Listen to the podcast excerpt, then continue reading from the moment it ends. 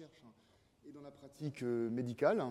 Donc, je m'appelle Gérard Bio, je suis professeur à Sorbonne Université, je dirige le centre d'intelligence artificielle de l'établissement. Et j'ai le plaisir d'accueillir aujourd'hui pour débattre avec nous Madame Dominique Leguludec. Donc, Madame Leguludec, vous êtes cardiologue, professeur de biophysique et médecine nucléaire à l'hôpital Bichat. En novembre 2013, vous avez été nommée présidente du conseil d'administration de l'Institut de radioprotection et de sûreté nucléaire. Et depuis décembre 2017, vous êtes à la tête de la Haute Autorité de Santé. Madame, merci pour votre présence aujourd'hui. Madame Stéphanie Combe, vous êtes directrice du Health Data Hub, un groupement d'intérêt public créé en 2019 dont l'objectif est de faciliter l'accès aux données de santé pour la recherche et l'innovation. Madame, vous êtes diplômée de l'école polytechnique, de l'ENSAE et de la Paris School of Economics, et vous avez intégré en 2010 la direction générale du Trésor. Merci aussi. Madame Valérie Paradis, vous êtes professeure de médecine, chef de service d'anatomie pathologique à l'hôpital Beaujon et chef de l'équipe INSERM, je cite, de l'inflammation au cancer en pathologie digestive. Vos travaux de recherche portent sur la physiopathologie des maladies chroniques et la cancérogénèse hépatique. Votre équipe a en particulier développé des approches méthodologiques innovantes pour identifier des biomarqueurs tissulaires pertinents par imagerie pour une médecine de précision. Vous coordonnez le comité scientifique de l'Institut du cancer APHP.Nord, ainsi que le nouveau site intégré en oncologie, toujours au sein de l'APHP.Nord. Merci pour votre présence aujourd'hui. Et enfin, Monsieur Pierre Jaïs, vous êtes professeur de médecine à l'Université de Bordeaux, praticien hospitalier dans le département de rythmologie et de stimulation cardiaque hein, au CHU de Bordeaux. Vous êtes un spécialiste du diagnostic, du traitement et de la prévention des troubles du rythme cardiaque, dont les fibrillations qui affectent les oreillettes ou les ventricules. Et donc, Monsieur Jaïs, vous avez contribué de manière décisive à l'identification des zones d'initiation et de maintenance de ces fibrillations auriculaires au niveau des veines pulmonaires. Vous êtes membre de l'Académie de médecine et vous dirigez depuis 2011 le LIRI, l'Institut de rythmologie et de modélisation cardiaque. Merci pour votre présence aujourd'hui. Et donc peut-être pour rentrer dans le vif du sujet, euh, ben, je propose de passer la parole à Madame euh, Paradis. Euh, au fond, Madame, hein, pour que vous nous racontiez euh, comment les données, les algorithmes, l'intelligence artificielle ont transformé votre métier depuis une dizaine d'années et singulièrement le domaine de l'imagerie dont vous êtes une experte. Merci beaucoup, merci pour l'invitation. Alors, ça n'a pas encore transformé notre activité, mais on espère qu'effectivement ça va la transformer. Alors, je n'ai pas préparé de grand discours, j'ai préparé quelques euh, diapositives qui vont peut-être vous paraître un peu basiques pour un peu situer le sujet et effectivement l'intelligence artificielle. On a l'impression que, on a parlé de bac à sable, on a l'impression que l'intelligence artificielle c'est un peu aussi un fourre-tout. Et donc pour un médecin et un chercheur euh, comme je le suis, euh, on peut définir cette intelligence artificielle effectivement comme une discipline qui va permettre aux ordinateurs de reconstituer des comportements humains quel qu'il soit, plus ou moins élaboré.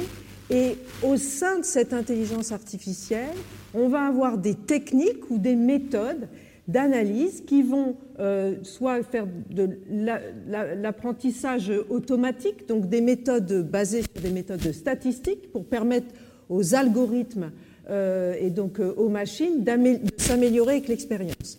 Et au sein de cet apprentissage automatique, on va définir l'apprentissage profond qui lui va faire appel à des méthodes beaucoup plus élaborées d'apprentissage qui sont basées sur ces fameux réseaux, euh, réseaux, de neurones artificiels, donc des, des méthodes euh, probabilistes. Et donc, cet apprentissage profond qui est vraiment la, nouvelle approche que l'on, que l'on parle, que l'on utilise de plus en plus, va permettre, vous allez intégrer dans ces systèmes de logiciels et euh, de modèles un nombre de data, de, de data massives et de, de, mégadonnées qui vont être préprocessées, qui vont être donc euh, euh, analysées et testées par ces réseaux neuronaux et à la fin de, de la procédure, vous allez obtenir des algorithmes prédictifs.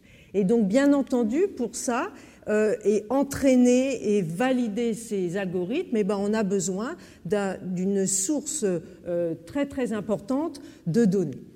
Alors, on va vers la santé digitale grâce à ces, approches d'intelligence artificielle et on peut dire, et heureusement, elles vont toucher tous nos domaines, que ce soit la médecine prédictive, l'aide au diagnostic, la médecine de précision, la médecine préventive, et bien entendu, je ne sais pas si on abordera euh, ce domaine, mais également la robotique, avec de la chirurgie assistée par ordinateur, etc.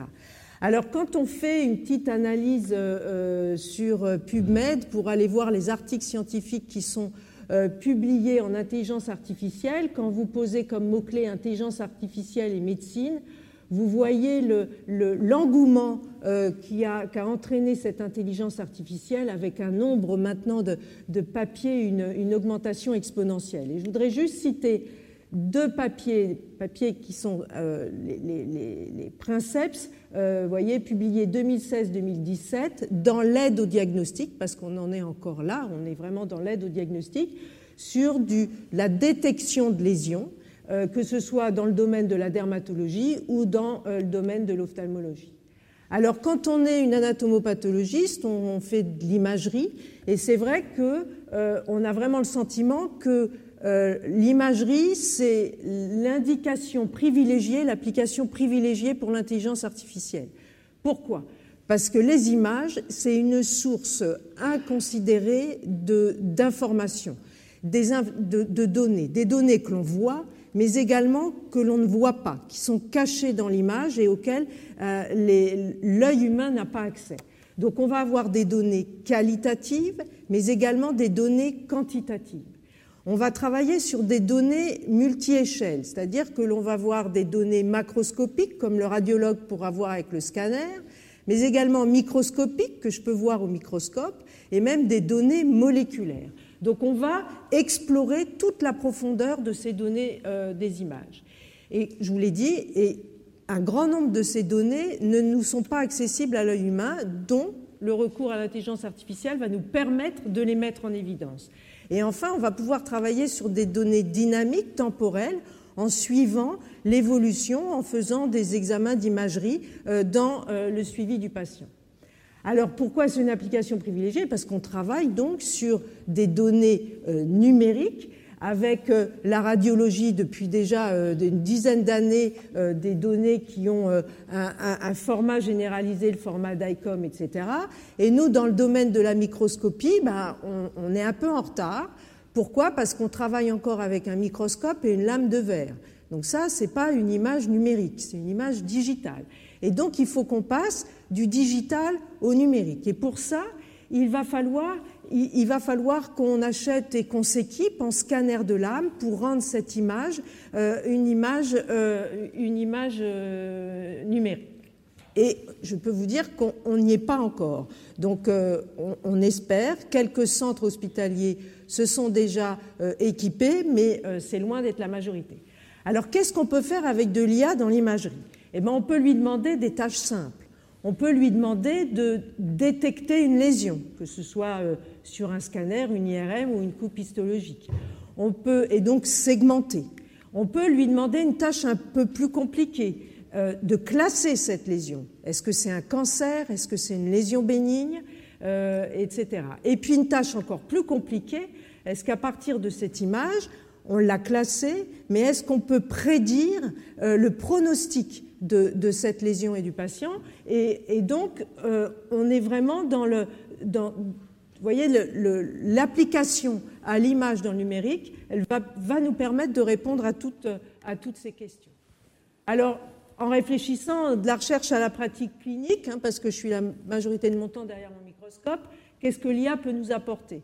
Ben, Les atouts, c'est qu'on a plein de données qui n'étaient pas utilisées. Et grâce à ces systèmes, eh bien, il est beaucoup plus facile de faire des études sur des populations très larges euh, de patients, d'échantillons, et donc on va augmenter la représentativité euh, de, l'échantillonnage euh, de nos populations.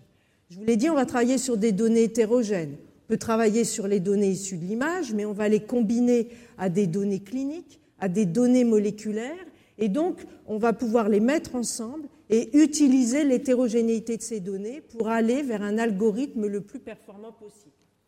Et ces méthodes d'IA, euh, il y a différentes approches qui peuvent être utilisées des approches supervisées. Donc, euh, on va par exemple annoter des images au scanner et on va envoyer ces images dans le système de, réseau de neurones et ils vont pouvoir donc euh, classer ces lésions parce que l'expert en amont aura annoté des dizaines de milliers d'images. Et puis, on peut aussi faire des approches non supervisées. Donc là vous n'avez pas euh, prédéterminer euh, votre question, mais l'ordinateur va vous aider à classer sans avoir donné une question qui pourrait être euh, a priori subjective. Et puis il y a maintenant le domaine de l'apprentissage fédératif, et je pense que c'est vraiment un, domaine qu'il va falloir qu'on explore de plus en plus, parce que vous savez, les, médecins euh, aiment bien avoir leurs données, sont un peu jaloux, protecteurs, et euh, il faut qu'on apprenne à partager nos données. Et donc pour ça, il faut qu'on construise des modèles où, par exemple, les données qui sont euh, au sein d'un établissement, par exemple à, à l'APHP.nord, eh bien l'APHP.s pourrait avoir accès à nos données sans que nos données voyagent. Donc cet apprentissage fédératif va permettre à ce que les données restent sur site, qu'on entraîne les modèles d'apprentissage sur site, qu'après qu'ils voyagent, qu'ils soient corrigés et le modèle corrigé revienne sur site. Et ça, je crois que ça va vraiment euh, aider euh, les, personnels de santé à, s'investir encore plus dans, euh, dans l'intelligence artificielle. Alors, quels sont nos défis? Ben, C'est la qualité et la fiabilité des données parce que ça, l'ordinateur ne va pas être capable de dire c'est une donnée qui est fiable ou pas fiable. Donc c'est nous qui choisissons les données qui vont être entraînées, intégrées dans le système. On doit vraiment les valider et qu'elles soient de qualité parfaite. Il faut que, on l'a dit, que ces données soient accessibles et partagées. C'est un point, à mon avis, qui est très important. Il faut faire attention, il y a déjà des algorithmes qui sont utilisés, mais euh, il y a beaucoup de, papiers qui ont, mis en évidence que ces algorithmes étaient peut-être un peu trop performants parce qu'ils sont trop sensibles. Et c'est lié au biais méthodologique, donc des études et les populations de patients qu'on a utilisées pour les, pour les, pour les développer qui n'étaient pas assez représentatives.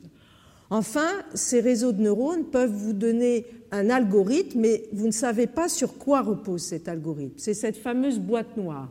Et donc je crois que pour avoir l'adhésion et des personnels de santé et du public, des patients, il faut qu'on comprenne pour qu'est-ce qui fait cet algorithme-là, quelles, sont l'explication les, de ces algorithmes. Et donc avec tout ça, je pense qu'effectivement, les patients et les acteurs de santé eh bien, vont rentrer dans, dans ce cercle vertueux qui est euh, l'intelligence artificielle. On a, toujours, on a au début pensé que ça allait être une menace, en particulier, euh, j'aurais de, de, de, cas à lire au microscope. Franchement, je ne le pense pas du tout. C'est une opportunité. C'est une opportunité, on l'a vu pour le médecin, une aide au diagnostic, une aide au traitement. Et euh, pour permettre un tri, une priorisation euh, des cas à, diagnostiquer ou des patients, et donc on va gagner du temps. Et puis en plus, ça va permettre de renforcer l'expertise des médecins déjà, puisque vous allez pouvoir apprendre aussi grâce à l'aide de ces, euh, de algorithmes. Alors pour la communauté scientifique globale, bah, ça va permettre d'augmenter notre connaissance. On va aller du coup, c'est vraiment une marche pour aller vers la médecine de précision développer des nouveaux biomarqueurs, etc.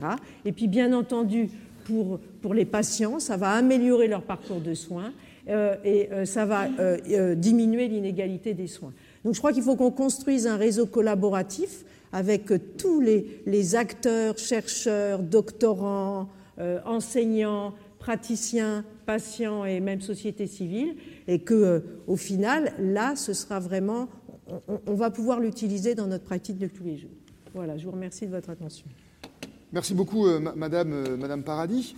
Et donc peut-être pour, pour, compléter votre, votre exposé qui était axé euh, beaucoup sur le diagnostic, hein, je propose peut-être d'avoir l'éclairage de Pierre Jaïs, où vous, vous êtes plutôt sur, si je comprends bien, la, thérapeutique, hein, au sens où, pour faire simple, là où il y a encore quelques années on plaçait un peu un cathéter à la main, désormais ben, votre geste est, assisté par des algorithmes, par, par des données, par ce que l'on appelle les, jumeaux numériques. Mais donc, on, on a envie d'en savoir plus.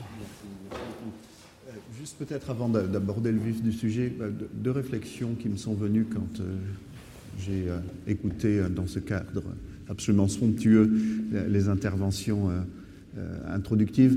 Euh, le, premier, c'est qu'il y a toujours deux pièces, euh, pardon, deux faces à une pièce. Et quand on fait des règles qui visent de manière très louable et nécessaire à protéger les patients et leur vie privée, il faut aussi intégrer dans notre raisonnement, à mon avis, que ces règles ne doivent pas nuire au développement de progrès qui vont soigner ces mêmes personnes.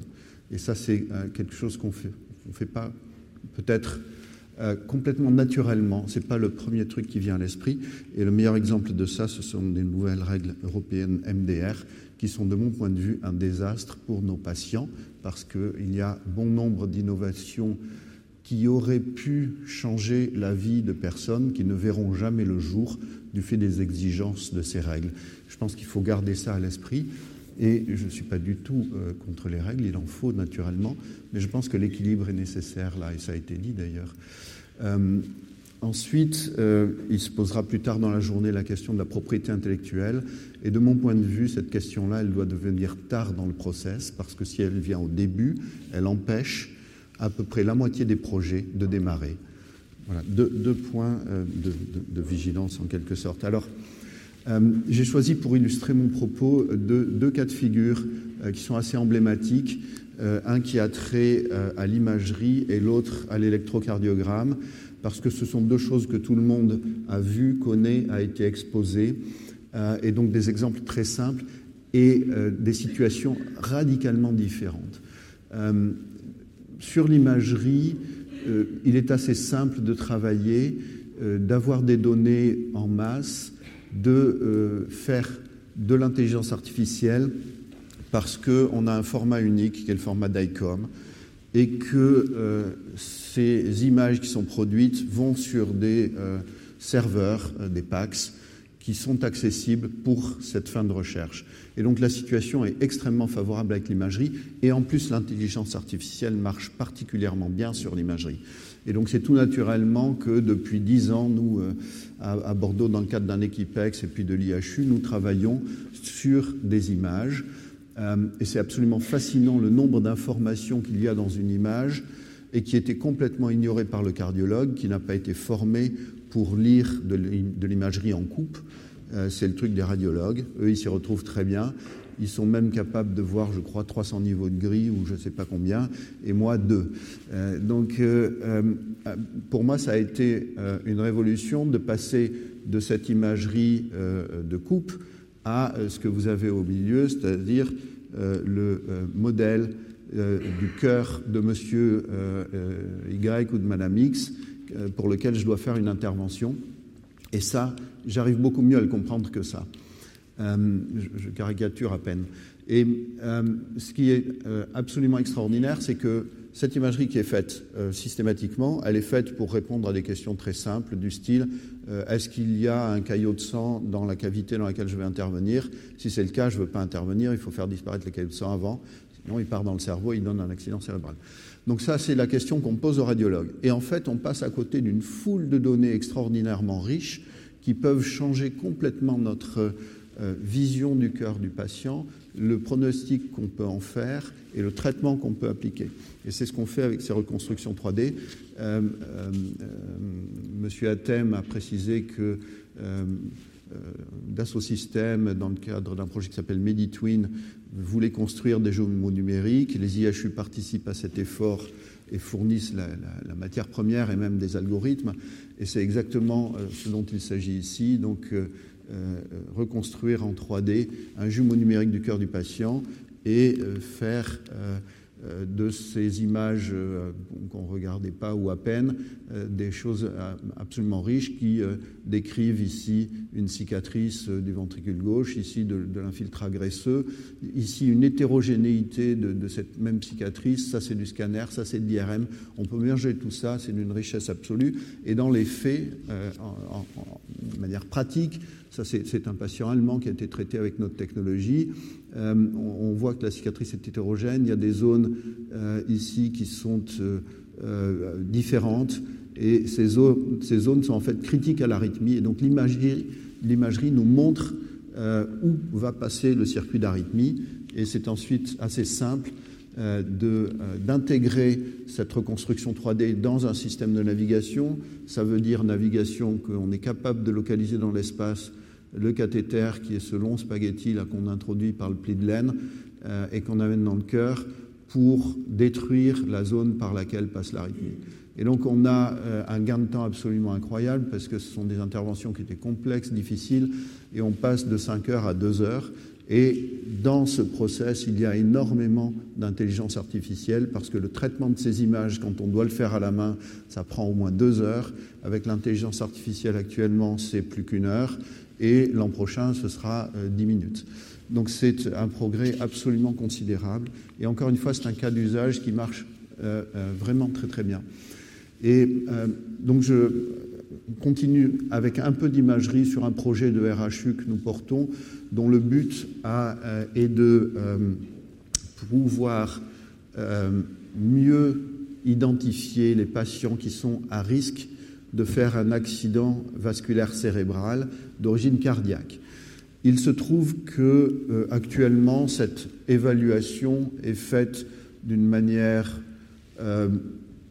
très insatisfaisante, euh, avec une capacité de prédiction qui est relativement modeste, et c'est sur cette base qu'on euh, prend la décision ou pas de donner des anticoagulants aux patients.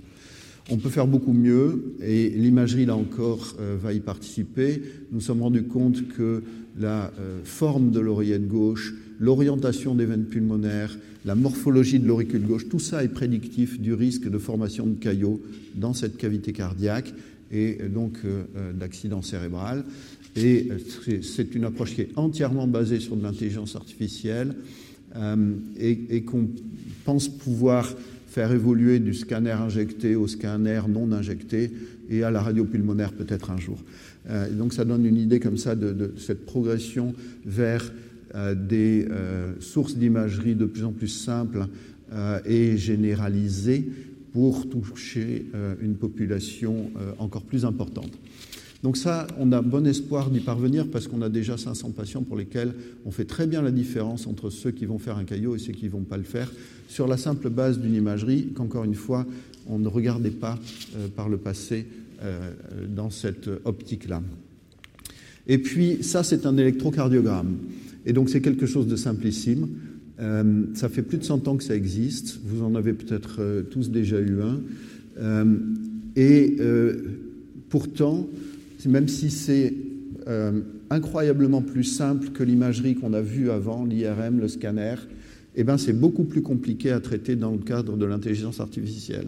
C'est compliqué parce qu'on est mal organisé, on n'a pas un format unique pour traiter l'électrocardiogramme, on a des machines qui sont des machines numériques depuis des décennies, et pourtant, tout ce qu'on en fait, c'est du format papier. Et ce format papier, on ne peut pas l'utiliser pour faire de l'intelligence artificielle. Donc on passe à côté d'opportunités extraordinaires. C'est bien sûr une situation euh, assez euh, navrante et qui est assez spécifique malheureusement à notre pays. Euh, dans le cadre du RHU dont je vous parlais, j'ai aussi besoin de l'électrocardiogramme pour faire de la prédiction. En le combinant avec l'imagerie, on aura un outil encore plus puissant. Et on a appelé beaucoup de nos collègues en France. À peu près personne ne stocke des ECG sous la forme numérique en France. C'est euh, encore une fois euh, une spécificité nationale malheureuse puisque euh, à Maastricht, aux Pays-Bas, c'est disponible depuis 1992. Donc là, on commence à avoir un peu le vertige. Et pourtant, on a en France Cardiologues, qui est une boîte qui fait de l'intelligence artificielle sur l'électrocardiogramme, qui a acheté des bases de données aux États-Unis pour pouvoir développer son produit, qui a été racheté récemment par Philips, mais qui est un champion mondial de ce domaine, euh, qui va être en concurrence avec euh, des startups de la Mayo Clinique, par exemple, qui sont très puissante et très efficace. Mais voilà, aidez-nous à avoir un format unique pour nos données de santé qui aille dans un endroit unique, qui soit accessible, ou qui en tout cas soit très largement accessible, parce que sans ça, nous n'existerons pas dans cette compétition mondiale euh, qui est euh, absolument féroce, comme ça a été dit euh, par M. Thuot très justement. après, pendant que nous discutons de savoir comment faire pour avoir accès aux données, nos amis, notamment américains, ne nous ont pas attendus. Ça, c'est un travail relativement récent, mais enfin qui a démarré il y a un certain temps. Euh, et qui a euh, traité 1,6 million d'électrocardiogrammes euh, à partir de plus de 400 000 patients. Et donc on mesure là encore l'ampleur de la tâche qui nous attend. C'est pas trop tard, hein, il n'est jamais trop tard pour bien faire, mais il faut vraiment s'organiser pour exister dans cette compétition. Et ça a été dit, nous avons en France la chance d'avoir un système national de données de santé, et ça c'est hyper précieux parce qu'on peut faire le lien entre l'électrocardiogramme et le devenir du patient, les traitements qu'il va prendre. Et ça, c'est absolument fondamental parce que l'ECG en soi, ça a assez peu de valeur. Si je ne sais pas ce qu'est devenu le patient, euh, ça ne va pas m'aider beaucoup euh, à comprendre ce qui est prédictif de quoi dans cet ECG. Euh, donc voilà les, les points que je voulais vous présenter. Je vous remercie de votre attention. Merci beaucoup Pierre Jaïs. Et donc, excellente au fond transition pour parler de la complexité des données de santé. Euh, complexité à la fois sur la forme et, sur le fond. Donc, euh, Madame Combe, peut-être, euh, au fond, pourriez-vous essayer de, répondre à, une question à la fois très simple et très compliquée Comment on rend une donnée de santé opérationnelle dans toute la chaîne, depuis sa collecte jusqu'à la transmission aux algorithmes de M. Jaïs ou de Madame Paradis? Je vais, euh, je vais m'y atteler, en tout cas je vais essayer. Merci beaucoup euh, de m'avoir euh, invité à prendre la parole. Moi j'ai moins les, mains dans le cambouis, si, je puis me permettre, que vous sur les cas d'usage, mais j'ai la chance de pouvoir travailler au contact de cet écosystème, donc d'essayer de percevoir finalement à la fois l'univers des possibles et peut-être les prérequis. donc je vais essayer de lister en en oubliant certainement certains. Donc, déjà peut-être pour vous dire que euh, lorsque j'ai participé à la mission préfiguration du Health Data Hub, que j'ai euh, la chance de diriger aujourd'hui, euh, on a rencontré plus d'une centaine, dans, le cadre de plus d'une centaine d'auditions, un grand nombre d'acteurs. Donc on a vraiment le sentiment que des cas d'usage absolument infinis sont possibles. C'est vrai qu'aujourd'hui, ceux qui semblent les plus matures sont ceux sur les images ou plus généralement les signaux, mais qu'on pense qu'un certain nombre d'autres cas d'usage sont très prometteurs. Pour donner quelques exemples, l'analyse du parcours de soins, euh, rendue possible notamment par euh, la grande base de l'assurance maladie, essayer de prédire des événements médicaux comme euh, une réhospitalisation par exemple, ou prédire l'évolution d'une pathologie, ou tout simplement, très récemment, prédire l'évolution d'une épidémie. Tout ça sont des cas d'usage tout à fait concrets et je pense accessibles à partir des données de santé.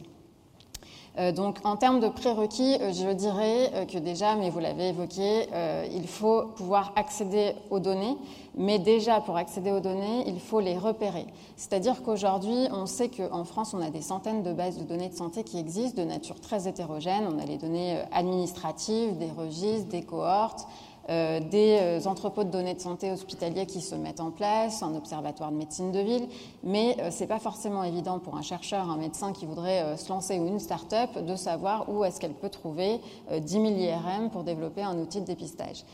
vous n'avez pas de catalogue facilement accessible dans lequel vous pourriez filtrer en disant voilà, je cherche des données avec telle caractéristique. Donc ça, ce serait déjà à mettre en place.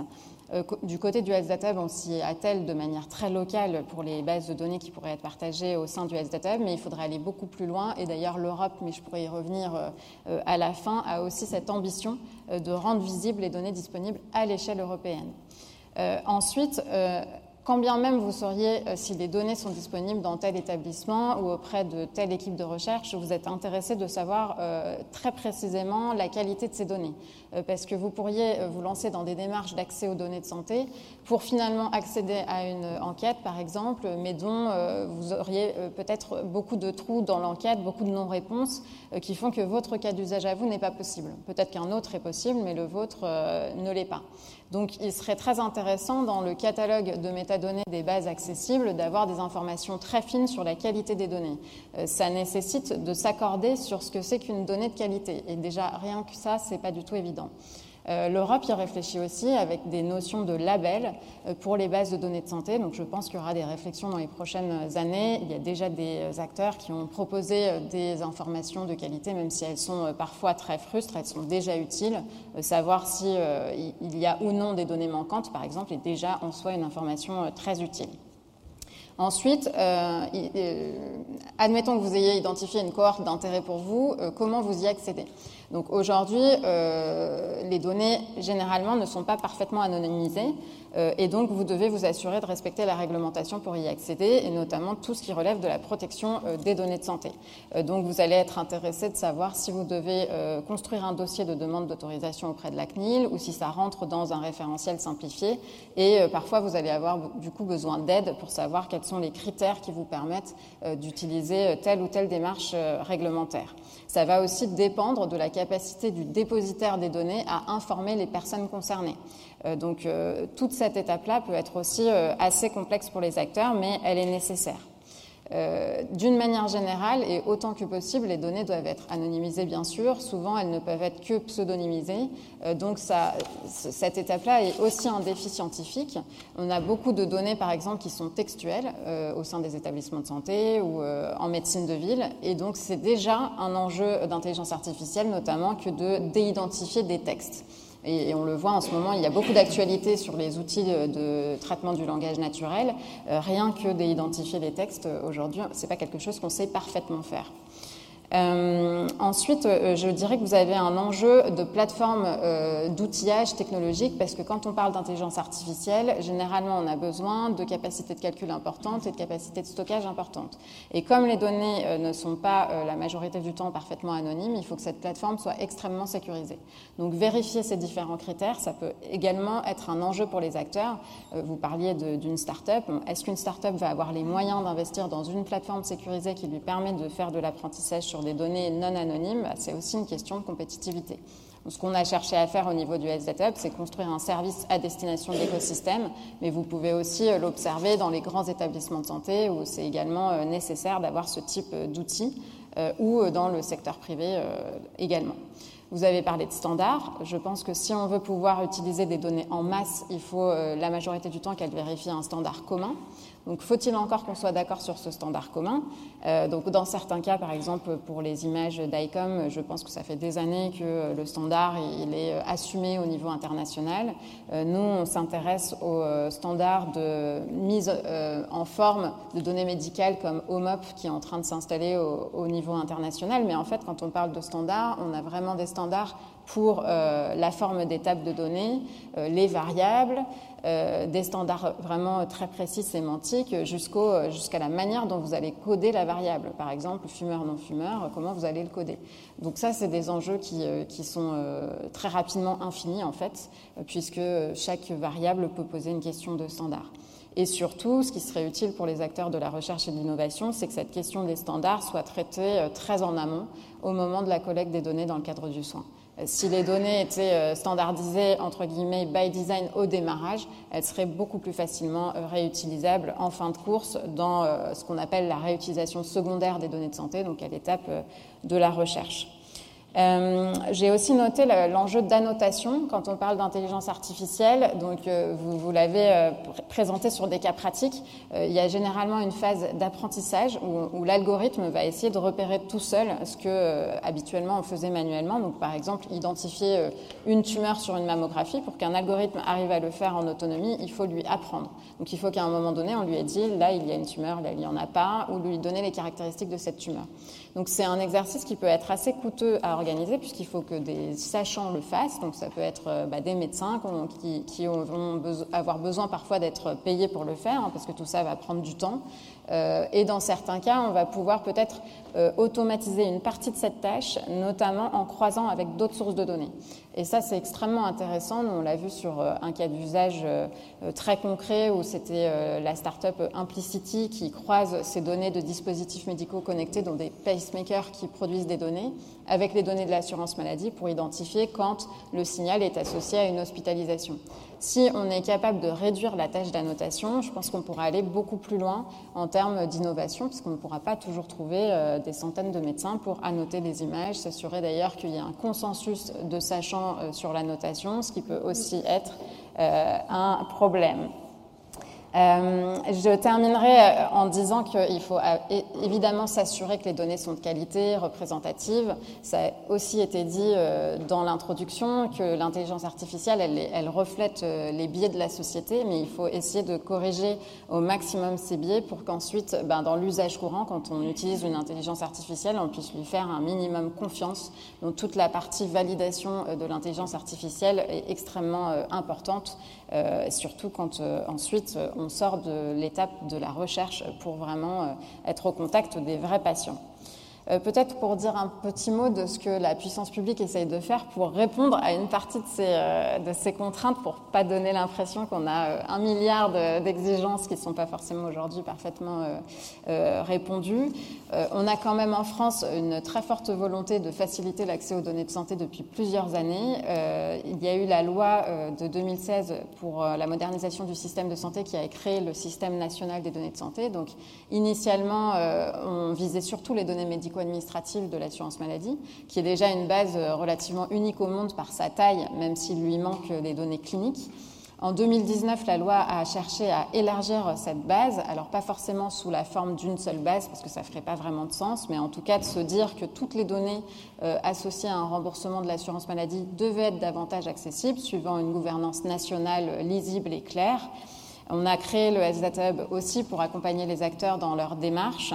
Euh, et puis le ministère, par exemple, euh, l'année dernière, a lancé une opération pour appuyer la constitution et le financement des entrepôts de données de santé au sein des établissements de santé. Donc on voit que les, actions se multiplient. Euh, pour moi, ce sont des piliers d'une stratégie nationale de la donnée de santé qui reste encore à clarifier, mais on voit qu'on pose des premières briques. Et puis évidemment, euh, il faudra bien euh, clarifier, mais je crois que c'est l'objet de, de temps d'échange de cet après-midi, les règles du partage. Parce que même si la loi euh, permet cette ouverture de données de santé qui sont, qui sont financées par l'argent public, et donc quelque part, ça paraît assez logique qu'elles soient réutilisables, c'est pas pour autant qu'il ne faut pas prendre en considération l'effort des acteurs qui ont permis l'existence de ces bases, leur mise en qualité, leur documentation, le fait qu'elles puissent être réutilisables. Donc il y a des enjeux de financement, de valorisation économique de l'accès aux données, de valorisation scientifique, de gouvernance d'accès, qui peut donner son avis pour que les données puissent être ou non réutilisées. Donc on a un comité stratégique des données de santé qui a été créé par la loi, qui est présidé par le ministre de la Santé, euh, qui vise à instruire ces grandes questions euh, pour justement apporter un cadre clair pour les acteurs. Donc évidemment, tout ça n'est pas encore parfaitement adressé, c'est des questions compliquées. Mais euh, ce qui est intéressant, c'est de voir aussi la dynamique européenne. La Commission européenne souhaite avancer vite sur ces questions. Elle souhaite mettre en place un, espace européen des données de santé. Il y a même un projet de règlement qui est en cours de discussion.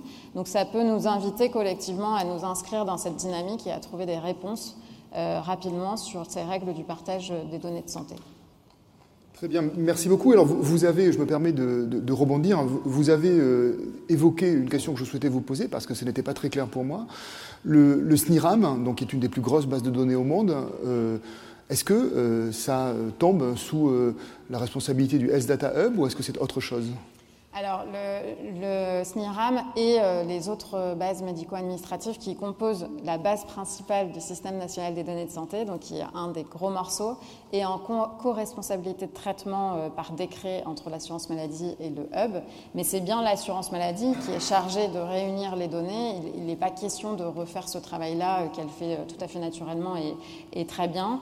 mais par contre, l'idée, c'est qu'elle puisse être rendue disponible à travers le Health Data Hub et croisée avec d'autres sources de données Parce que la majorité du temps, euh, les acteurs qui veulent utiliser euh, des registres, des cohortes ou des données hospitalières seront intéressés de les enrichir avec les données de l'assurance maladie, qui peuvent manquer d'informations cliniques, mais qui ont de la profondeur et, et qui peuvent reconstruire un parcours de soins.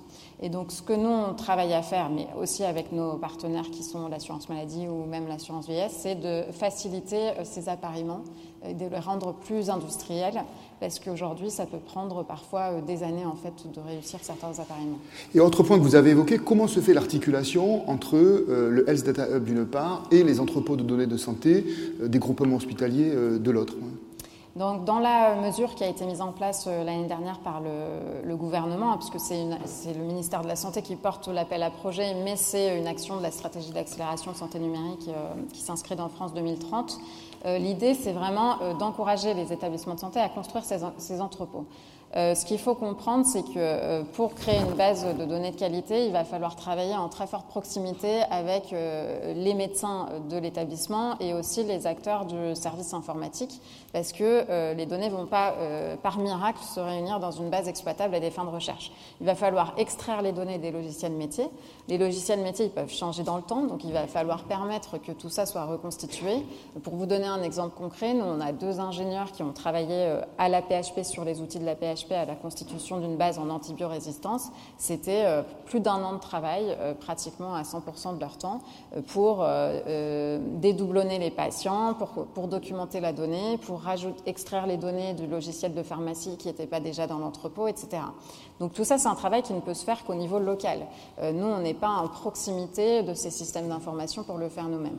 Par contre, dans un deuxième temps, une fois que la base elle est constituée, qu'il n'y a plus besoin de revenir ni au dossier ni au logiciel métier, euh, que les données sont documentées, alors là, elles peuvent euh, se déplacer quand c'est pertinent de les déplacer euh, pour être croisées avec d'autres données, par exemple celles de l'assurance maladie, ou pour être mutualisées. Parce que dans certains cas, les cas d'usage vont exiger plus que les données d'un seul établissement. Et puis dans certains cas, par exemple pour la, prise en charge, enfin la compréhension de maladies rares, on va même vouloir passer à l'échelle européenne. Et donc il faut qu'on soit capable de faire circuler les données dans certains cas, ce n'est pas toujours euh, nécessaire, vous aviez parlé de federated learning tout à l'heure, euh, mais dans certains cas, c'est intéressant de savoir le faire. Très bien. Je vous remercie euh, beaucoup pour, pour, votre éclairage. Et donc, je me tourne maintenant vers Madame Le Gulidec. Donc, bah, au fond, j'ai envie de vous poser une question très simple. Tout ce que vous avez entendu là, bah, comment on fait pour en faire, au final, un produit qu'on peut, déployer, qu'on peut commercialiser? Enfin, quelle est la chaîne, en fait, hein, depuis la recherche sur le terrain jusque euh, bah, l'objet médical qu'on utilise euh, dans le cabinet euh, lorsqu'on consulte. Hein. Et peut-être aussi essayer de, répondre à la place de, la HAS dans, ce, dans ce processus. Au fond, qui certifie? Qui certifie, qui va dire, ben voilà, ce, dispositif médical, il est, il est apte hein, à, être, à être diffusé auprès du, grand public. J'ai noté que deux avis récents des, comités nationaux consultatifs d'éthique et, du comité national pilote d'éthique du numérique notaient que presque la totalité des, algorithmes utilisés par les professionnels de santé se voient exclus de l'évaluation par la haute autorité de santé, car ils n'ont, pour la plupart, pas vocation à être vendus euh, aux patients. Donc qu'en est-il hein? Euh, d'abord, merci beaucoup euh, de cette invitation et de ce colloque passionnant. Euh, oui, alors déjà, la Haute Autorité de Santé, pour, la situer, elle se situe vraiment sur l'usage médical. Elle ne se situe pas sur la recherche et, le développement, mais elle s'en nourrit, bien évidemment. Et bon, nous sommes convaincus depuis nombreuses années maintenant que ça va être un, outil d'un potentiel absolument extraordinaire pour améliorer les soins. C'est quand même un petit peu notre mission. Et, d'ailleurs, nous avions choisi cette thématique dans le rapport d'analyse prospective que nous rendons chaque année au Parlement euh, en 2019. Et, nous nous prononcions en faveur d'un encadrement éthique et responsable euh, de l'intelligence artificielle euh, en santé. un rapport d'ailleurs qui résonne tout, à fait avec celui du CCNE qu'on évoquait tout à l'heure et qui invite également les professionnels de santé à, une certaine vigilance et peut-être globalement tous ensemble à construire un cadre euh, mais dont nous verrons qu'il n'est euh, absolument pas simple. Alors, euh, je ne reviendrai absolument pas sur l'intérêt clinique qui a été remarquablement décrit par mes collègues. J'ajouterai peut-être quelques usages qui, qui, par exemple, pour, la mesure, pour le suivi de la qualité des soins, sont absolument extraordinaires parce que nous recueillons de plus en plus de données, là aussi. les patients les recueillent via leurs dispositifs médicaux ou via les données qu'ils rentrent. Les professionnels les recueillent. Et toutes ces données sont absolument une mine d'or pour avoir des indicateurs de la, des, prises en charge, mais également de leur qualité. je citerai un exemple tout bête, hein, dans lequel la Haute Autorité de Santé a utilisé euh, l'intelligence artificielle pour une analyse contextuelle, textuelle, pardon, euh, c'est que vous savez que tous les patients rentrent, euh, répondent à des questionnaires chaque fois qu'ils sont hospitalisés. Que nous avons des millions de questionnaires. Ces questionnaires sont formalisés, bien entendu, nous en sortons des indicateurs, mais il y a toujours un texte libre à la fin et que nous n'utilisions jamais parce que c'est juste impossible d'analyser un million de textes libres. Et euh, avec ces logiciels d'IA, nous avons sorti un nombre d'enseignements assez incroyables. C'est-à-dire que ces textes euh, euh, nous disent beaucoup de choses de la vie des patients. sur leurs soins. Et, donc, c'est un exemple un petit peu basique, mais tout à fait concret, qui, nous a beaucoup servi. Et le, deuxième usage que nous voyons vraiment dans, dans l'amélioration de la qualité, c'est que nous cherchons en permanence des outils pour amener au prescripteur, le plus près du soin, au moment d'un patient, des outils de, formation, de, connaissances qui leur permettent d'ajuster au mieux leur diagnostic et leur prescription. Et donc là aussi, c'est un, formidable outil pour euh, faire savoir, savoir-faire dans les deux sens. Et, donc euh, vraiment, euh, sur, sur le potentiel énorme qui existe, il n'y a aucun doute pour nous. Alors ensuite, euh, notre mission à nous, c'est euh, essayer d'avoir des avis scientifiques pour euh, éclairer les pouvoirs publics sur des décisions, des achats, de l'argent à, investir. Et puis de l'autre côté, aider les professionnels de, santé à, changer leurs pratiques pour intégrer potentiellement ces nouveaux outils. alors, en effet, ce n'est pas tout à fait simple pour l'évaluation parce que euh, l'évaluation d'outils numériques, elle est en particulier avec IA, mais pas seulement, elle est forcément très très différente de, l'évaluation d'un médicament ou d'un dispositif classique. Euh, alors déjà, qu'est-ce qui est évalué en France aujourd'hui euh, comme outil numérique? Qu'il soit avec ou, sans intelligence artificielle, je précise, très peu de choses.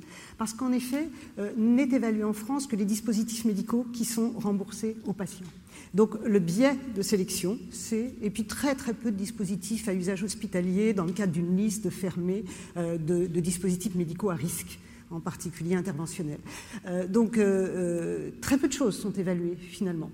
et, néanmoins, il est arrivé très vite euh, à, la, commission spécialisée euh, dans les dispositifs médicaux à l'HAS de voir apparaître euh, des dispositifs médicaux qui intégraient de l'intelligence artificielle, alors non pas qu'ils l'intègrent dans leur travail de, de, base, mais qu'ils l'intégraient dans la conception. Et je parlerai par exemple des boucles semi-fermées en diabétologie, hein, euh, où la boucle semi-fermée, à partir de, la mesure du glucose interstitiel, euh, euh, fait délivrer la bonne dose d'insuline aux patients en continu. Donc une amélioration spectaculaire par rapport à ce qu'on faisait avant. Donc on a vu apparaître très vite de, tels dispositifs conçus avec de l'IA, et il nous a fallu donc très vite construire, il, y a, il y a quelques années, une grille d'analyse. On a d'abord fait une classification des outils numériques en santé, parce qu'il y a vraiment de tout et n'importe euh, j'allais dire n'importe quoi, non, de, tout, c'est en fonction de leur usage. Donc on a fait une classification d'usage. Et, puis euh, nous avons également euh, construit une grille d'analyse pour savoir, et que les industriels sachent, quelles étaient les données que nous allons leur demander. Nous n'avons pas besoin de rentrer dans l'intimité des algorithmes mathématiques. Nous, ce que nous évaluons, c'est la pertinence clinique. C'est-à-dire qu'est-ce que ce logiciel particulier, cet outil avec IA va apporter aux patients ou au contraire quels sont les risques inhérents euh, sur la sécurité pour les patients. Donc c'est vraiment, alors évidemment, euh, aujourd'hui, la plupart de ces outils numériques avec IA sont à usage professionnel et donc ils ne sont absolument pas évalués. Aujourd'hui, c'est simple, pas du tout. Alors, il faut que nous construisions ensemble ce cadre d'évaluation.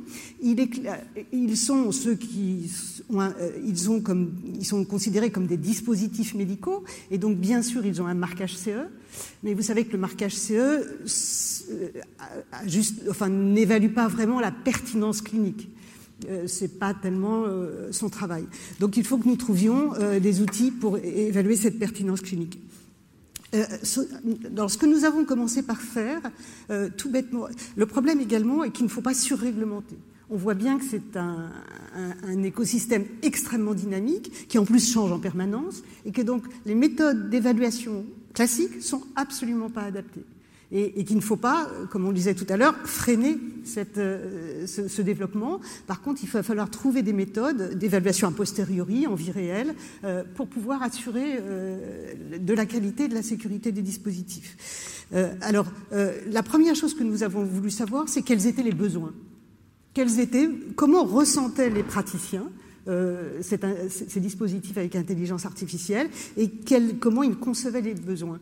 Donc nous avons interrogé l'année dernière, nous avons sorti un rapport en 22, nous avons interrogé tous les conseils nationaux professionnels médicaux et les sociétés savantes et nous leur avons demandé chacun où ils en étaient, comment ils utilisaient euh, ces dispositifs et l'IA et qu'est-ce qu'ils souhaitaient quelles étaient leurs, difficultés, quelles étaient leurs limites. Donc nous avons vu la plupart des, CNP euh, et nous sommes aperçus qu'il y a deux types euh, de, spécialités, de professionnels. Alors évidemment, rien n'est univoque. Hein, voilà. Vous avez des professionnels de santé qui sont très avides d'utiliser euh, et qui voient le potentiel euh, de ces dispositifs euh, d'aide à la décision médicale, qu'elle soit du diagnostic, dépistage, tout ce qu'on veut, thérapeutique, mais dont certains s'interrogent pas tellement finalement sur leur performance.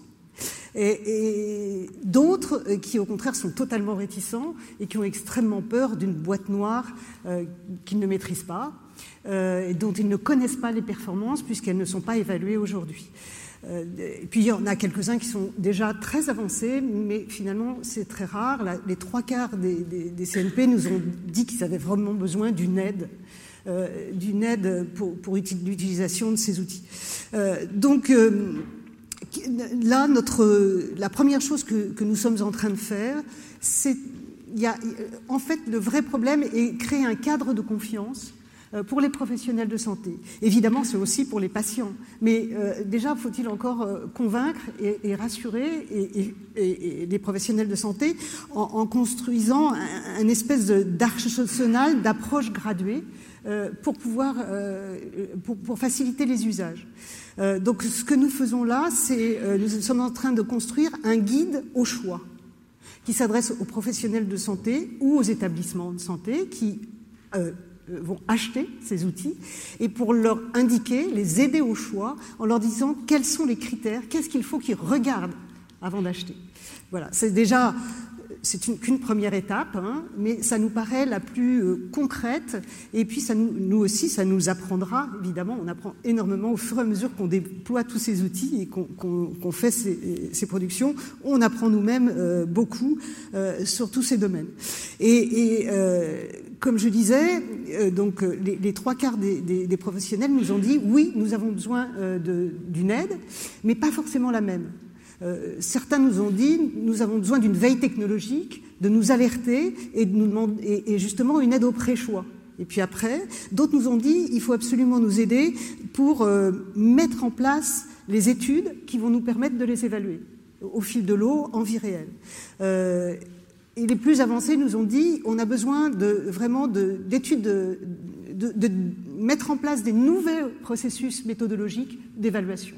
Et là, en effet, bon, ben, nous nous organisons aussi pour pouvoir accompagner les professionnels, euh, quel que soit le niveau de demande, euh, avec, euh, nous avons euh, créé une mission data, une mission numérique à l'HAS, parce qu'évidemment, tout ça, c'est des compétences qu'on a, c'est un chantier absolument immense. On le co-construit tous ensemble euh, avec les méthodes HAS, c'est-à-dire qu'on fait rien tout seul, hein, évidemment, et qu'on construit avec les sachants, les experts, mais également avec ceux qui vont s'en servir sur le terrain et les patients. Euh, voilà. Alors, encore une fois, tout est à faire.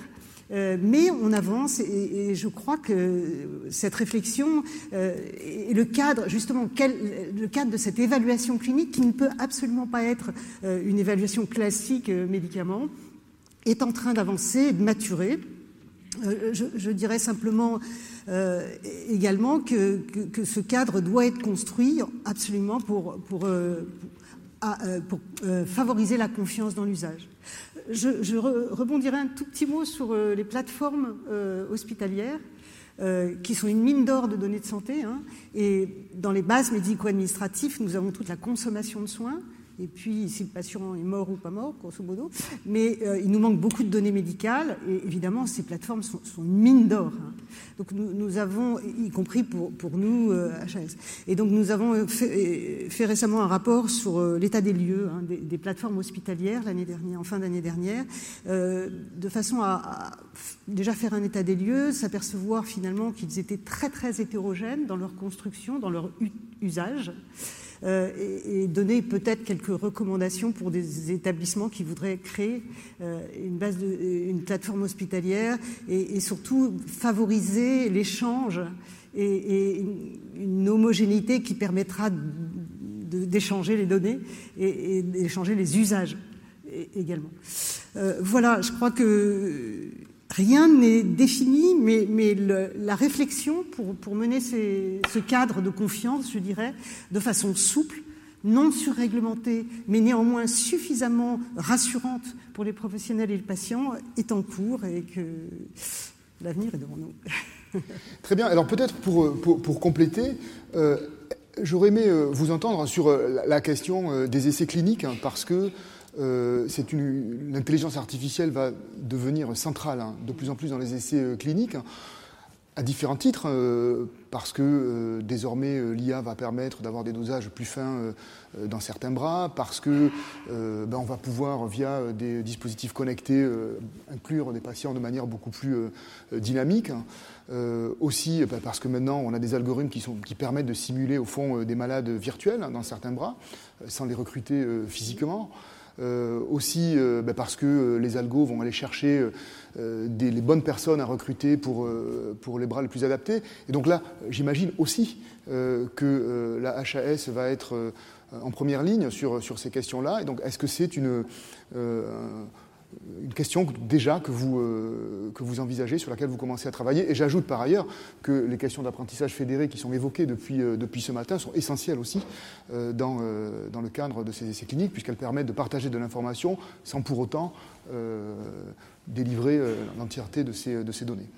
Alors oui, évidemment, les, nouveaux, les nouvelles méthodologies d'essais cliniques euh, vont être extrêmement importantes pour nous à intégrer, alors je dirais même dans l'ensemble des travaux de l'HS, mais également dans l'évaluation de ce qui n'est pas intelligence artificielle, c'est-à-dire euh, les médicaments, les dispositifs, etc.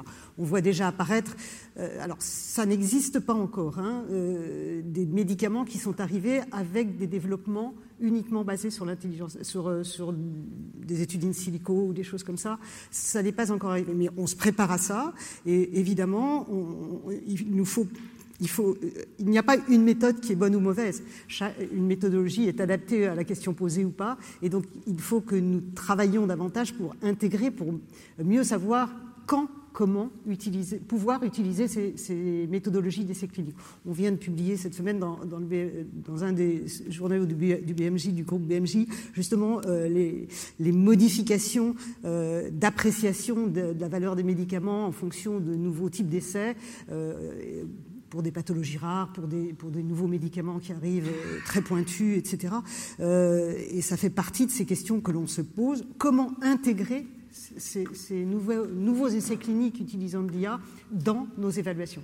C'est un chapitre un petit peu différent du précédent. Ce n'est pas la méthode d'évaluation de, l'IA elle-même, mais c'est voilà, évident. Euh, je pense que nous n'évaluerons pas les médicaments demain comme nous les évaluons aujourd'hui. Très bien, ben, je vous remercie beaucoup pour cet éclairage. Et aussi peut-être pour compléter un autre point que vous avez évoqué, celui des bases de données euh, à l'hôpital. Il y a ce qu'on voit, dans les entrepôts, ce qui fonctionne bien, mais il y a aussi beaucoup euh, de données qui sont euh, malheureusement dormantes hein, dans les hôpitaux, euh, qui sont ces électrocardiogrammes qui ne sont pas numérisés, des données qui sont sur des ordinateurs abandonnés, dont on a perdu la clé du bureau. Enfin, il y a beaucoup, beaucoup de données. Ce n'est pas les deux médecins qui me, qui me démentiront. Et là, il y a un véritable effort à faire pour d'abord aller chercher ces données, les numériser, les valoriser ensuite dans les entrepôts. Est-ce que vous, vous confirmez ce sentiment? Ah bah, bah, Pour moi, c'est le point clé c'est qu'est-ce qu'on met dans ces, euh, dans ces bases de données pour qu'elles puissent être exploitées. Et euh, je pense qu'il y a déjà énormément de données, il y a plein de données qui ne sont pas utilisées, mais qui pourront l'être grâce à l'intelligence artificielle. Et puis surtout, euh, il y a des tas de données pas ou peu fiables. Donc qui rentre les données? Ce que voilà, c'est comment on vérifie la véracité de la donnée rentrée dans le système?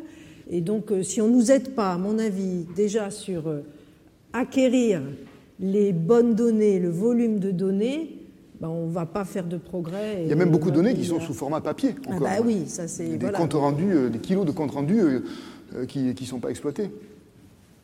Oui, oui, ce sont des aspects absolument fondamentaux. Pour moi, la France a plein d'atouts, mais on a aussi fait des erreurs, dont une historique quand on a déployé les, systèmes d'information des hôpitaux et que on n'a pas fait ça de manière nationale en fait. Et donc on se retrouve avec au moins 20 systèmes différents qui ne sont pas du tout interopérables.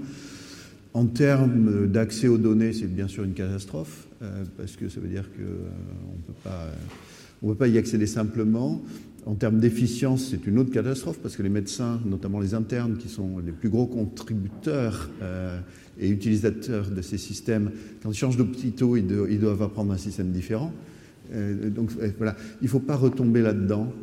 ça, c'est vraiment fondamental il faut avoir euh, des, formats simples et, uniques, et il faut avoir une approche de la donnée qui soit nationale. C'est vraiment absolument fondamental.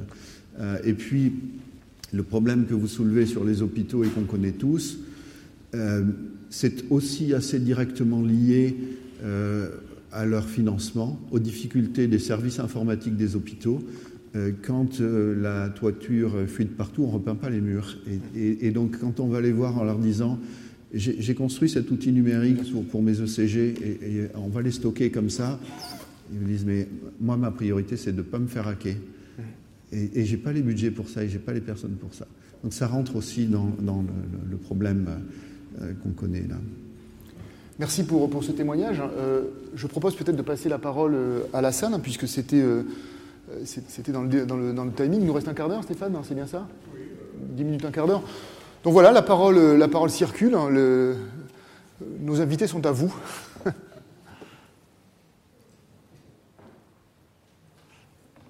Allez, qui se lance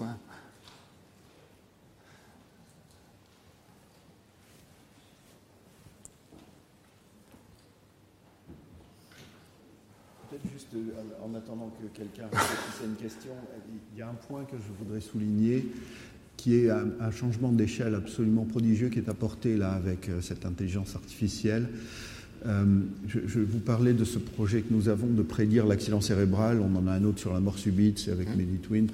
Euh, peu importe. Quand on veut faire comme ça de la prédiction, il y a deux manières d'utiliser les outils que l'on est en train de créer.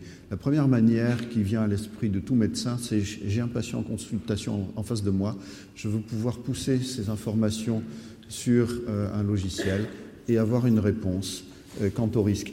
Et ça, c'est un point super important qui a été euh, mentionné par euh, M. le Président Thuot. C'est toujours le médecin qui va décider, in fine. ce ne sera jamais la machine. La machine est bête. On appelle ça de l'intelligence artificielle, c'est complètement bête. non, mais c'est vrai.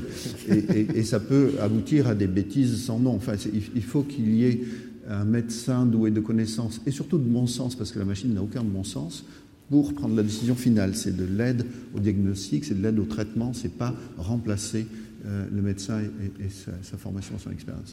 Mais euh, donc ça, c'est un, mode d'utilisation qui existe déjà euh, et, qui est intéressant. Mais, ce qui est à portée de main avec ces nouveaux outils, c'est quelque chose de beaucoup plus fascinant où l'algorithme que l'on a créé va pouvoir fonctionner en permanence, en continu, sur la structure de soins et va pouvoir détecter des éléments prédictifs d'événements euh, euh, graves qui pourraient survenir aux patients. Et ça, c'est absolument prodigieux. Par exemple, on suit des, patients pour une dilatation de, de, l'aorte, de, de, la racine aortique. Il se trouve que le cœur est dans le champ de coupe du scanner. Et à ce moment-là, l'algorithme va pouvoir euh, traiter l'oreillette gauche et puis d'autres choses, mais l'oreillette gauche en l'occurrence pour l'exemple que j'ai pris, et euh, envoyer un message d'alerte au médecin en disant attention, il y a telle caractéristique dans l'oreillette gauche, il y a un risque élevé euh, d'accident cérébral. Et là, on change complètement d'échelle parce que ce serait sans doute venu à personne de se poser la question de ce risque dans, le cadre de la prise en charge de l'anévrisme de l'aorte du patient. et c'est valable pour beaucoup, beaucoup, beaucoup d'aspects. donc ça, c'est absolument extraordinaire. Mais alors, oui? Non, il y a un point important aussi, c'est les algorithmes qui sortent aujourd'hui sont faits avec la connaissance que l'on a aujourd'hui. Et heureusement, on avance, on cherche, mais on trouve, et donc on caractérise de mieux en mieux. Donc votre algorithme fait en 2022 ou 2023 va être obsolète en 2027.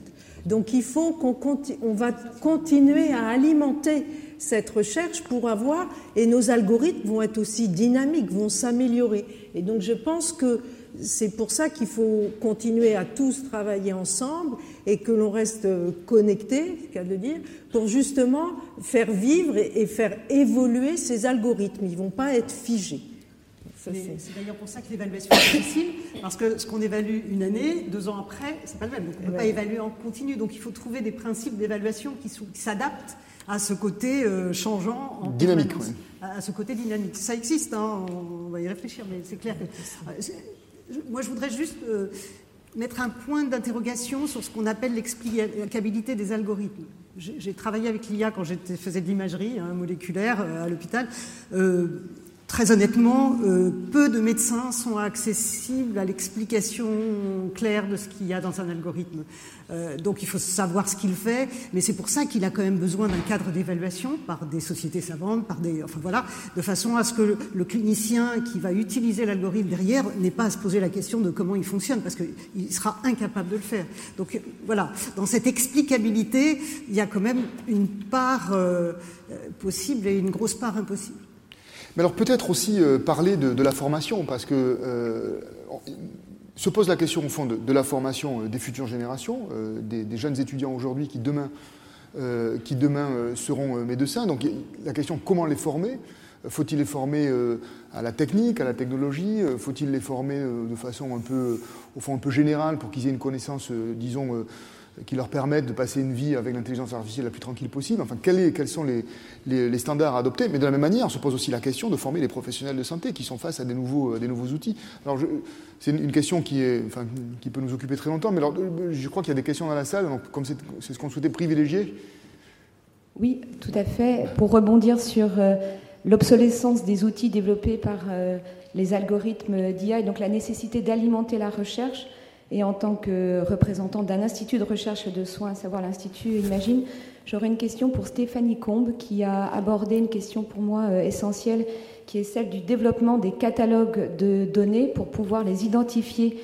Et donc, euh, avant même euh, d'y accéder, au, moins pouvoir les faire repérer par les acteurs, que ce soit les acteurs publics et privés, et donc promouvoir les collaborations académiques et les collaborations industrielles qui sont nécessaires en amont euh, de, ces outils. Vous avez évoqué une démarche du Health Hub pour euh, alimenter, structurer, euh, développer au niveau local, mais peut-être national, voire européen, ces catalogues de données. Je serais très intéressée que vous puissiez un peu développer pour que nous nous y inscrivions d'emblée à Imagine et dans les autres IHU. Très bien, bah, écoutez, merci pour votre question. en effet, donc à ce stade, nous, on a fait un premier prototype de catalogue de métadonnées et on souhaite qu'il soit euh, déployable en autonomie par les acteurs qui seraient intéressés de le déployer. Donc il a été conçu euh, de telle sorte à ce que le code soit en open source et que les, les acteurs qui le souhaitent puissent euh, le mettre en place. On ne l'a pas encore présenté aux acteurs puisqu'on vient à peine de finir ce prototype. Et, et ce qu'il faut juste avoir en tête, c'est qu'en termes de contenu et donc de métadonnées, comme il y a une réflexion en cours en ce moment même au niveau européen, ce qu'on se dit, c'est qu'il ne faut pas qu'on propose quelque chose au niveau national soit déconnecté de la, stratégie européenne, surtout si elle est en train de se faire euh, au moment où je vous parle. Concrètement, euh, l'Europe a lancé une action conjointe euh, qui s'appelle Vers un espace européen de données de santé, dans laquelle on est impliqué ainsi que quelques partenaires nationaux. et dans cette action-là, il y a tout un work package sur justement ce catalogue de métadonnées. Et cette idée est reprise dans le règlement européen qui est en cours de discussion. Et donc l'Europe souhaite aussi euh, avoir euh, un service central européen et être un petit peu prescriptive en matière de métadonnées. Donc je pense qu'on va pouvoir avancé dès cette année pour tester l'idée de déployer ce catalogue de métadonnées auprès des acteurs euh, qui le souhaitent et, qu'ils puissent réagir aussi à notre proposition et en même temps stabiliser, j'espère, dans le courant des 18 mois, des métadonnées suivant un standard européen prescrit par la Commission européenne et qui du coup permettent de faire cet exercice-là au niveau national, mais par construction au niveau européen. Une question, monsieur. Oui, bonjour. J'aurais aimé avoir euh, l'avis des praticiens et éventuellement de l'autorité réglementaire sur euh, l'évolution de ce qu'on appelle les objets connectés, hmm. qui sont considérés juridiquement aujourd'hui, en, tout cas aujourd'hui, comme des produits de consommation. Et, et, alors leur évolution d'un point de vue euh, technique, qui pour moi, je suis néophyte puisque je suis dans le domaine juridique, mais me paraît complètement fulgurante.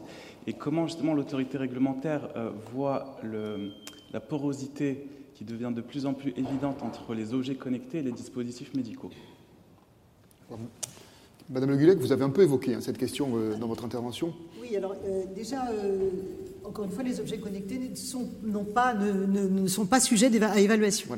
Euh, les, dispositifs médicaux qui sont évalués, euh, ce sont les dispositifs médicaux qui présentent une certaine catégorie de risques pour le patient, d'une part, et qui sont remboursés par euh, la sécurité l'assurance maladie. Donc voilà, c'est par le, méthode de remboursement que sont choisis, qui est choisi le périmètre d'évaluation. Il y a encore une fois quelques rares euh, dispositifs euh, hospitaliers. Et Madame Le donc ça signifie que quand, quand j'achète une montre connectée euh, qui est capable de me prédire si je suis en train de faire un accident cardiaque, elle n'a pas été évaluée par une autorité médicale indépendante. Alors, si, elle a quand même un marquage CE qui est obligatoire. Voilà. Bon, maintenant, que, contient ce marquage CE Pour votre montre connectée, c'est probablement tout à fait suffisant. pour un algorithme qui va prédire le traitement personnalisé d'un cancer donné, euh, c'est à voir. Et c'est là qu'il faut graduer les dispositifs d'évaluation. Il y a plein de choses qui ne méritent pas d'évaluation. Il y en a d'autres, il faudra peut-être un référentiel simplement. Et puis peut-être tout au bout, il y a quelques outils qui devront avoir soit un label, soit une évolution en tant qu'une évaluation vraie. Euh, mais aujourd'hui, ces objets connectés, ils ont juste un marquage CE. Et, pour autant, euh, alors c'est absolument vrai. Hein, je pense que c'est votre question, il y a une ambiguïté, euh, parce que euh, la montre fait un diagnostic. Elle vous dit que vous êtes en fibrillation atriale. C'est ça. Et, elle peut se tromper, et, c'est pas rare. Euh, donc, moi, j'ai plein de tracés d'extraciel ventriculaire où la montre dit fibrillation atriale. Et, clairement, c'est faux. Mais c'est quand même un objet super intéressant pour le cardiologue et pour le patient. Et je pense que euh, même s'il y a cette ambiguïté, même si ce n'est pas parfait, euh, même si ce n'est pas évalué euh, sur le plan scientifique, c'est très utile. Et moi, j'ai beaucoup de patients pour lesquels je dis, écoutez, si vous avez les moyens, achetez-en une. en plus, il y a une marque française qui marche très bien. c'est pas d'action. mais c'est super intéressant parce que dans mon métier, on passe sa vie à attendre de capturer l'événement dont se plaint le patient parfois depuis 10 ans, euh, sans pouvoir y parvenir. En des holters, mais le holter c'est 24 heures ou même 7 jours, et puis euh, quand le truc arrive une fois par an ou trois fois par an, euh, on l'a pas. Et, donc là, c'est super intéressant parce qu'au moment où ça survient, ils font un tracé et ils l'envoient, et on peut faire une interprétation, et on peut dire beaucoup de choses à partir de ça. Donc voilà, c'est pas parfait, mais c'est quand même très bien.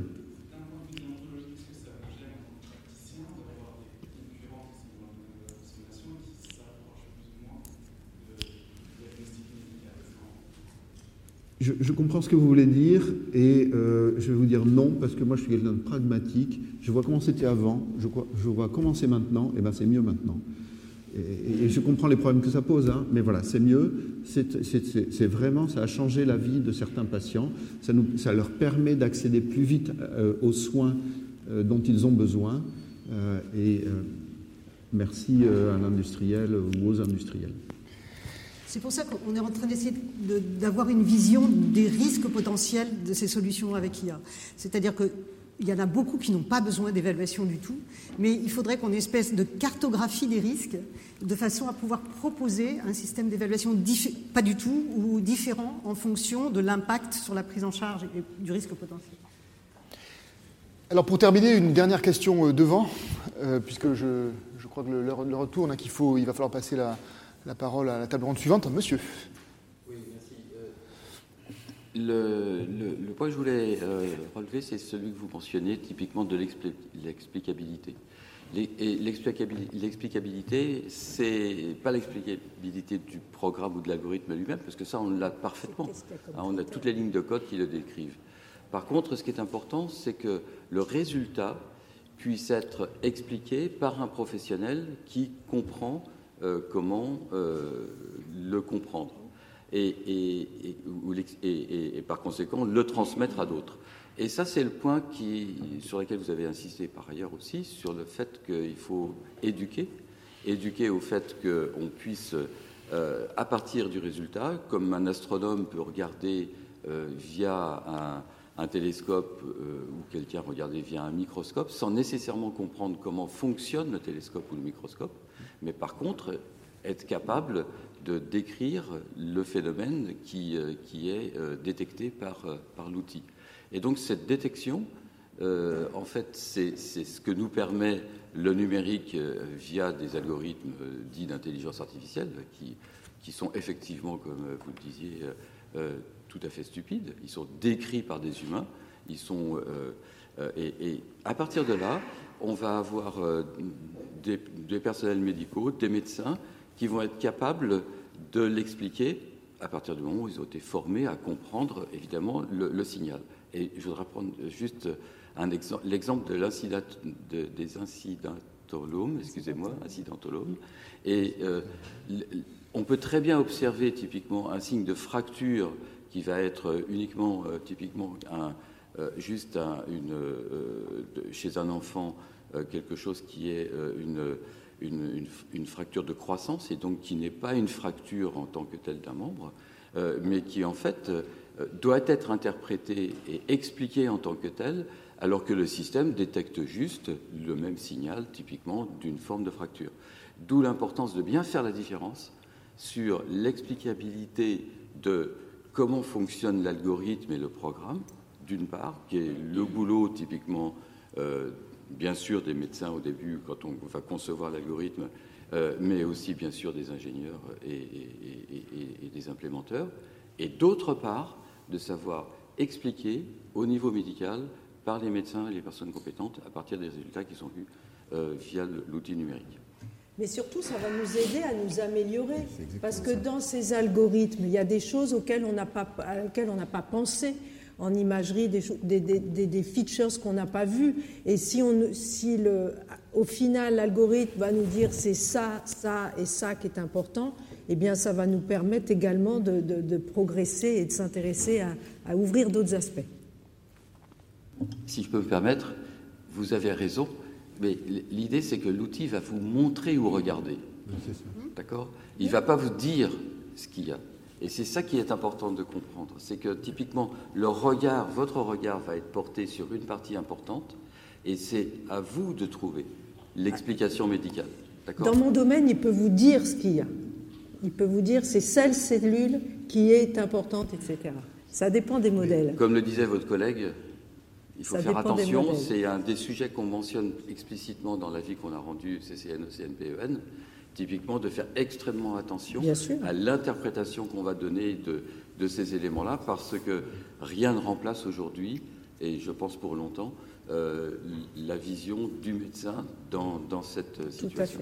C'est absolument vrai, et c'est fondamental en termes de confiance, euh, parce qu'il faut qu'on puisse comprendre ce qui se passe. Mais ce qui est fascinant, c'est ce que vous disiez, Madame, euh, c'est que effectivement, et, vous, Monsieur, ça nous montre des choses qu'on ne voyait pas.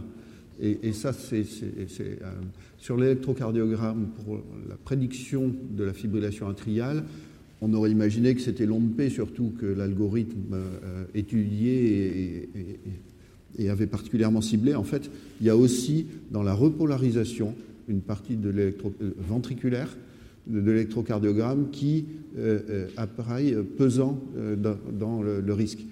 Et, ça, on n'y avait pas pensé. C'est probablement le témoin d'atteinte du, du muscle cardiaque ventriculaire qui sont infracliniques euh, ou alors c'est une erreur, mais je crois que c'est plutôt... Euh, et, voilà, il faut chercher, et ça c'est super intéressant. Eh bien, merci beaucoup. je propose sur ces mots très plein de plein d'ouverture de, conclure la table ronde. Merci Madame Le Guduleg, merci Madame Combe, merci Madame Paradis, merci Monsieur Jaïs. Et je propose qu'on remercie chaleureusement nos quatre intervenants.